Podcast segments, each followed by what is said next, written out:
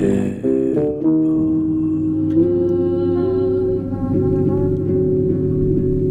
El ave del tiempo. El ave del tiempo. Presentan La condesa de Bethlehem de Laszlo Muson.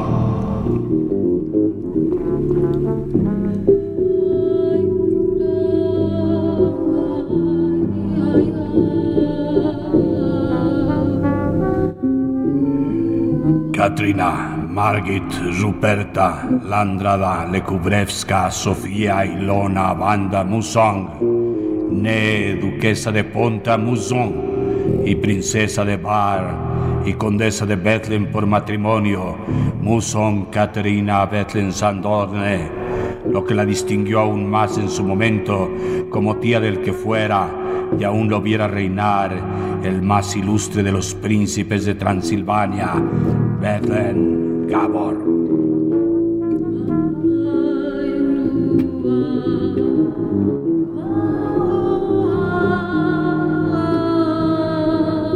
Katrina, Margit, Ruperta, Landradale, Kubrevska, Sofía, Ilona, Banda, Musón.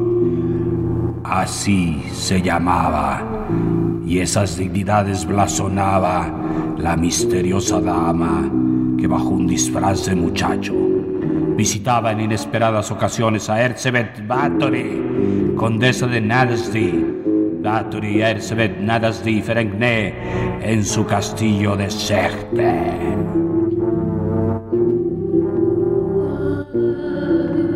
Ambas condesas, ambas de muy ilustres origen y matrimonio, ambas viudas en los tiempos que aquí relato.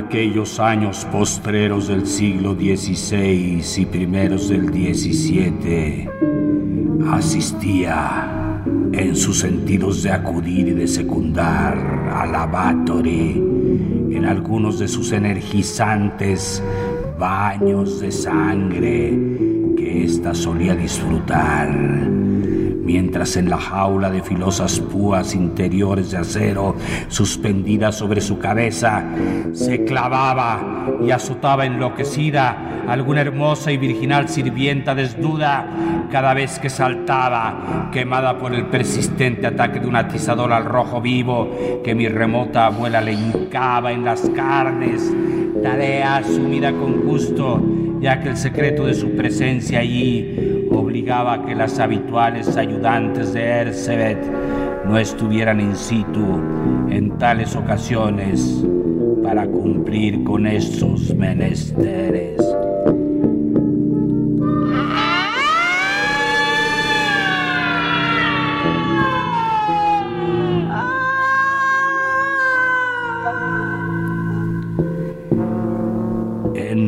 Rendida memoria a ese antepasado, al comenzar el siglo XX, fueron merecidamente bautizadas mis tías Caterina y Margit, Katia y Gita para nosotros su familia americana, hermanas leales y pródigas de atención a mi tío Tibor, e inmerecidamente bautizadas las tías Ruperta, Lándrada, Lecubresca, Sofía, Ilona y Banda, que permanecieron en Budapestunas y en Kolosvar otras, las cuales ni siquiera se enteraron jamás de la conversión de Tibor en vampiro, y quienes fueron muriendo socialista y pensionadamente en el más justo anonimato, inadvertidas por hombres, por Dios, por Satanás y por el Estado.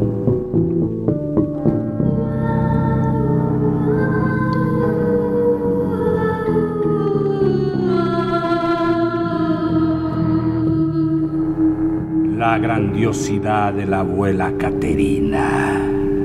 Así la nombro por economía familiar y de mi época y espero que ella sepa perdonarme. Fue motivo de conflictos emocionales en mi tío Tibor, pues su imposibilidad para emularla, pese a los poderes sobrenaturales que le daba su condición de ser de ultratumba y aún consciente de la diferencia de épocas y de posición social, le infundía un sentimiento de mediocridad derivado a veces en tan mortal depresión que debía encerrarse en su féretro, indiferente y rebelde hasta los imperiosos llamados de Satanás.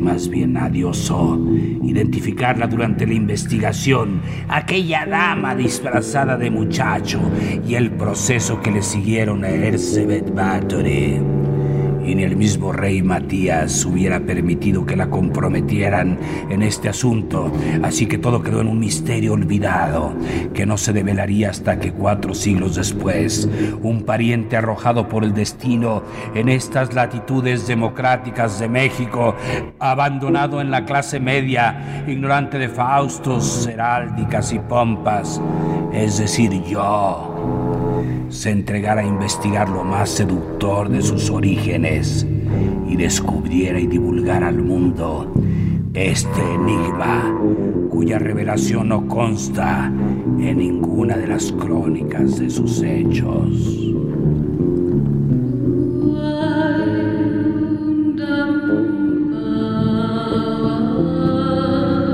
En aquellos días la abuela Caterina pudo evitar el escándalo y sobrevivir por décadas a la dama de Sechte, pero debió imponer al asunto el más radical secreto, pues de haber quedado expuesta, el rey al menos la habría castigado con la prohibición de volver a matar.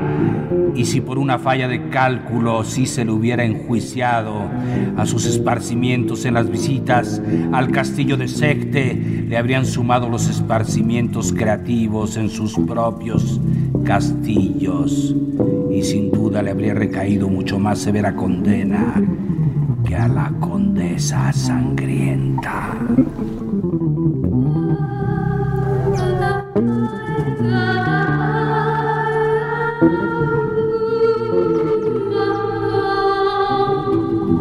De cualquier manera podría decir que en cierta forma entonces, aunque la palabra no cuadre a su dignidad, era una prófuga, aunque nadie la persiguiera ni hubiese un motivo declarado para ello.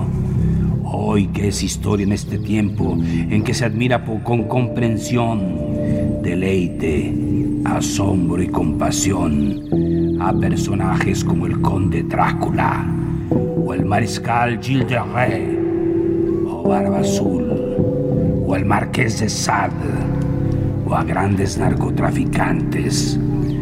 Puedo ostentar el privilegio de traer en mis venas la sangrienta sangre de la condesa de Bethlehem y jactarme de ser quien pregona su secreto, que si antes le habría expuesto impertinentes censuras, hoy le traerá exaltación y con descendencia.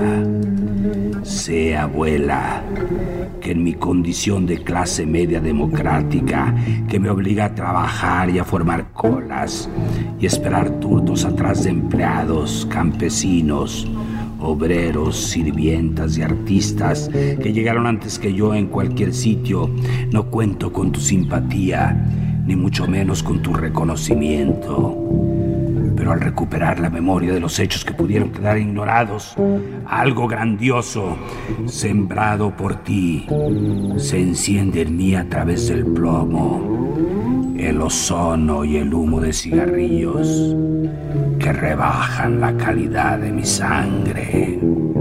La magnificencia de la abuela Caterina era tan radiante que todos, inclusive emperadores, califas, emires y príncipes, anhelaban ser invitados a una fiesta que ella ofreciera, pero su dignidad era tal que jamás se dignó ofrecer una fiesta.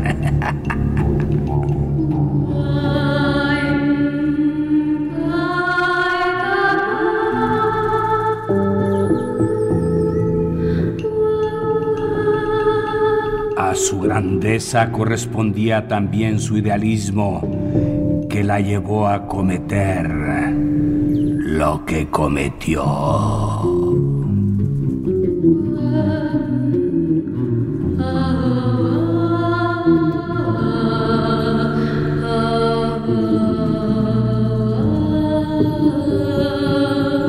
Este planeta es creación del diablo y no de Dios. Con mis actos es al diablo al que combato.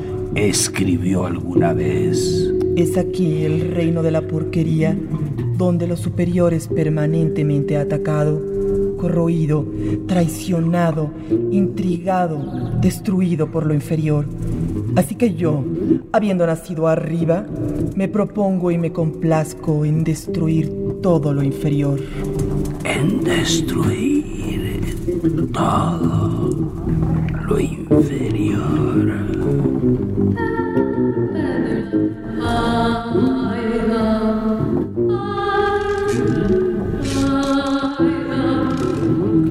Como se ve y para comprobar la irresponsabilidad de las habladurías, lejos de ser satánica, la abuela Caterina abanderaba con pasión la causa de Dios contra el mal.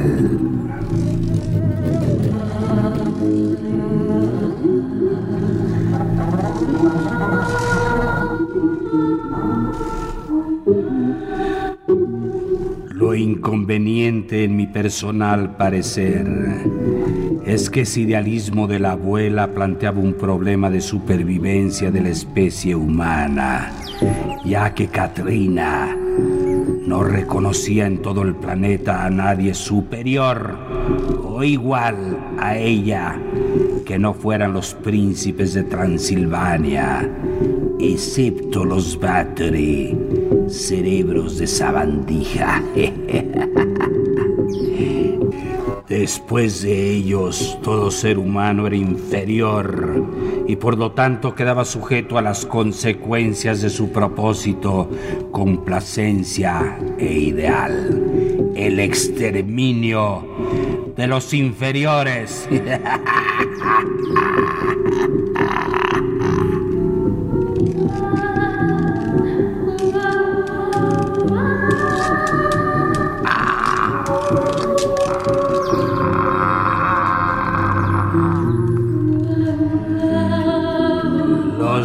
reyes húngaros todos eran bestias salidas de los bosques.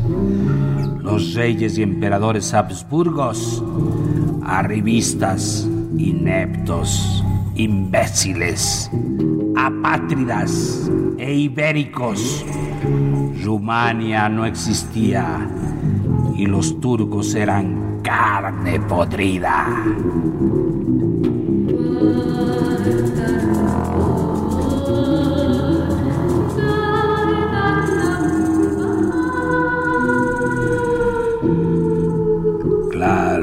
Pasado el tiempo, la masa calificaría ese altruismo. Reconozco que mal practicado como cadena de crímenes. Así lo evalúan los libros de historia ideologizada de los regímenes comunistas de Hungría y Rumania, cuando afirman que la condesa de Bethlehem inició su horripilante cadena de crímenes desde el instante en que asesinó a su madre.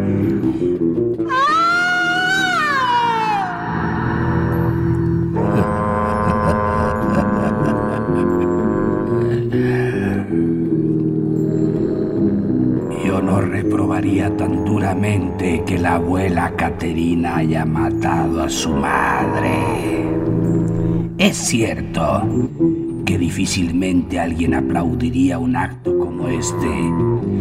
Más aún si, como es el caso, la hija presencia sin hacer nada como su madre se desangra hasta la última gota, pero debe considerarse que cuando la mató, Katrina Margaret era demasiado pequeña para reconocer el daño que causaba.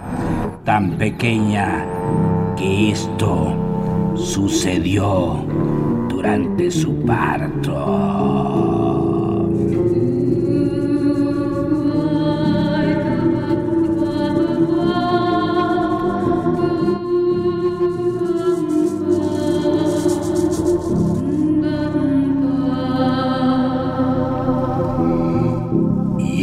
que cuando Caterina Margit estaba lista para ser parida, ya le habían crecido las uñas y eran largas para su tierna edad y duras para su delicado cuerpecito. Así que cuando su madre no le dio más esperanzas de seguir en el cálido regazo y se propuso arrojarla al mundo sin piedad, mi abuela no lo aceptó, encajó las uñas a lo largo de las entrañas maternas en su recorrido y salió bañada en el borboteante caudal de la sangre de la madre.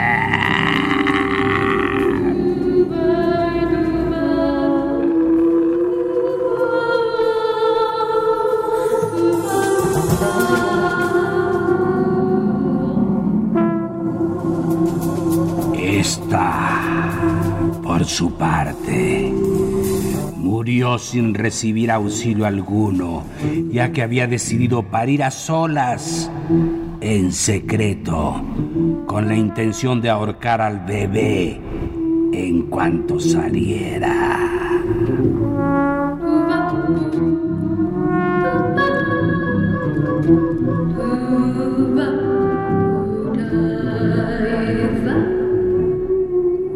Para mí ese fue el primer acto de astucia y dignidad, y no el primer crimen de quien sería bautizada como Katrina Margit Ruperta Landrada Lecubresca Sofía Ilona Banda. Ella era la séptima de los ocho hijos que tuvo su madre. Quizás alguien le reproche parcialidad a mi indulgencia con la abuela Caterina y mi escaso sentimiento por la muerte de su madre, si consideramos que ésta también es pariente. La verdad es que me siento injustamente tratado por quien así piensa.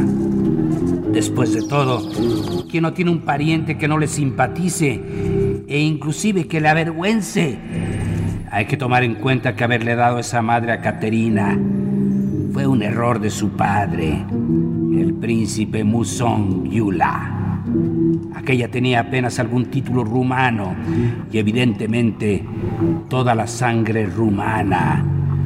Derramar esta sangre era pues un acto patriótico.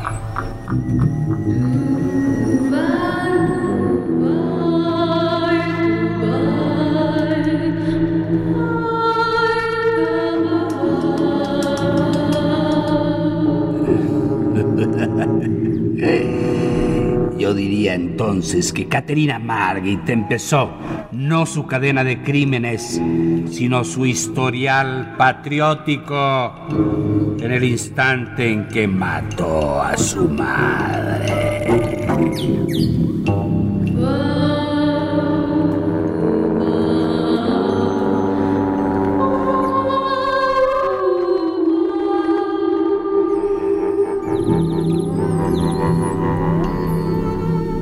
Ese origen nos hace suponer a la familia que fue por envidia y rencor que esa rumana, de los ocho hijos que tuvo, haya ahorcado a seis. El séptimo, la abuela Caterina, se hubiera salvado solo por su sagaz instinto al matarla, y el octavo, haya nacido después, sin duda como abyecta revancha de su matrimonio en ultratumba con un vampiro.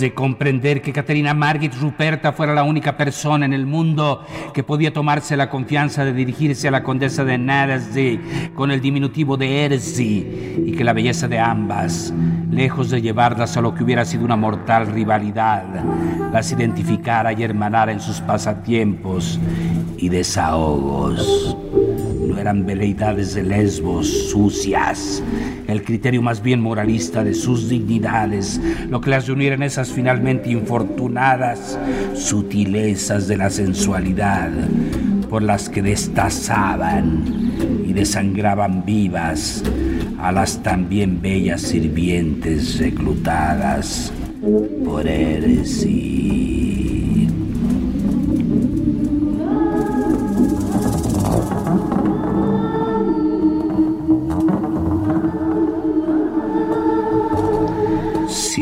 Ciertamente el sexo nutría y abrazaba esta pasión, pero nada tenía que ver ni con el disfrute que Dios dictó para varón y hembra, ni con el que las mujeres se dictan entre sí, ni con el autocomplaciente y furtivo ajeno a la sanción social.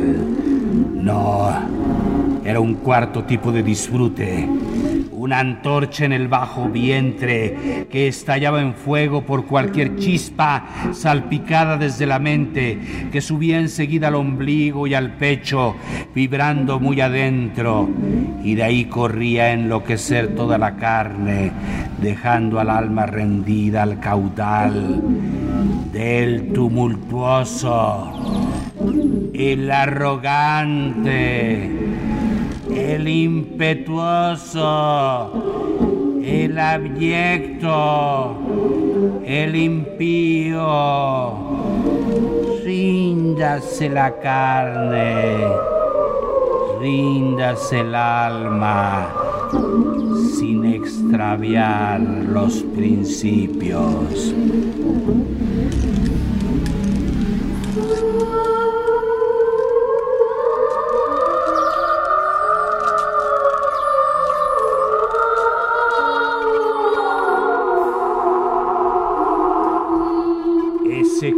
Disfrute repudiaba las caricias, actos torpes, burdos, sucios, populares. Era sin más ofuscación en llamas, delirio de energía divina consagrada al gran pervertidor. Turbios eructos de mantras del Padre Negro, luz de luna llena en las remotas tinieblas de sus sangres nobles.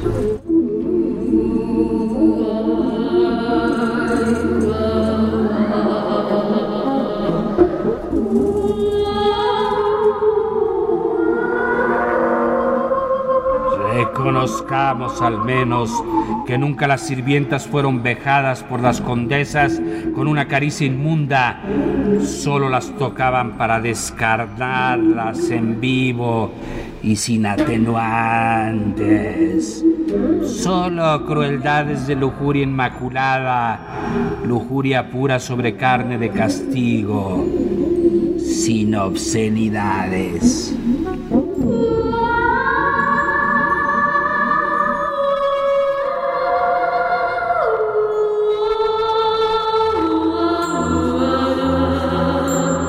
Seguramente ninguna de las dos admitía que esas voluptuosidades tuvieran que ver con el sexo.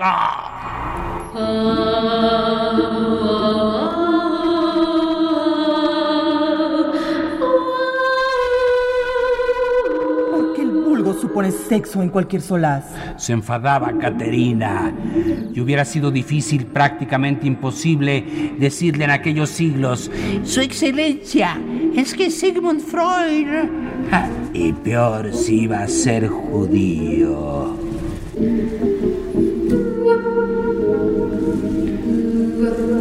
De este uso de ganado humano para complacencias personales, no veo en ninguna parte que el sexo me dicte inclinación alguna. Escribía la condesa de Bethlehem. Solo veo el ejercicio legítimo de un estatuto jurídico, mi derecho absoluto que sobre mis siervos y sobre cualquier enemigo de la patria me conceden la Sacre Coroné y su moderno sustento legal, el Tripartitum, que ha de mantener eternamente vivo el recuerdo de la rebelión campesina como advertencia, que somete a los descendientes de aquellos traidores por el resto de los siglos y que los hace merecedores de una verdadera y eterna servidumbre. Es decir, son como hijos míos cuya vida debo vigilar y decidir, que deben sentir mi mano firme para que no vuelvan a portarse mal.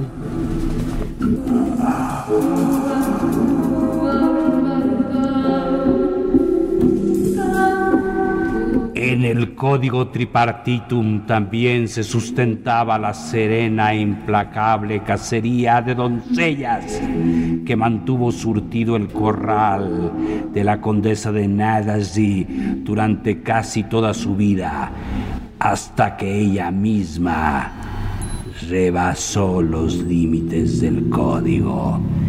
Y esto lo escucharemos en el próximo programa.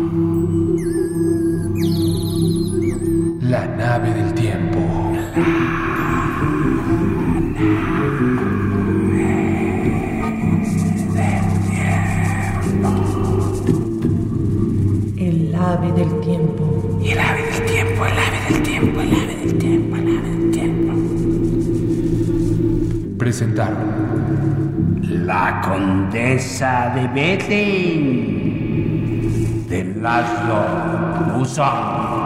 Primera parte.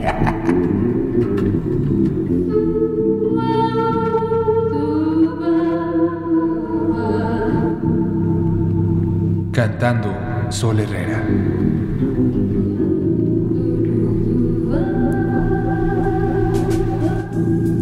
Musicalización Roberto Aimes.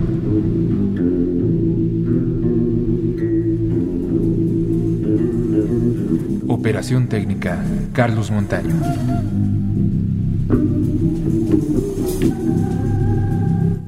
Como la condesa Montserrat Torres Landa.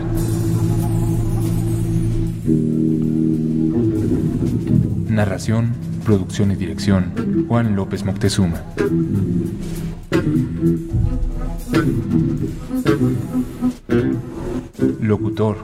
Homero Bazán Longi.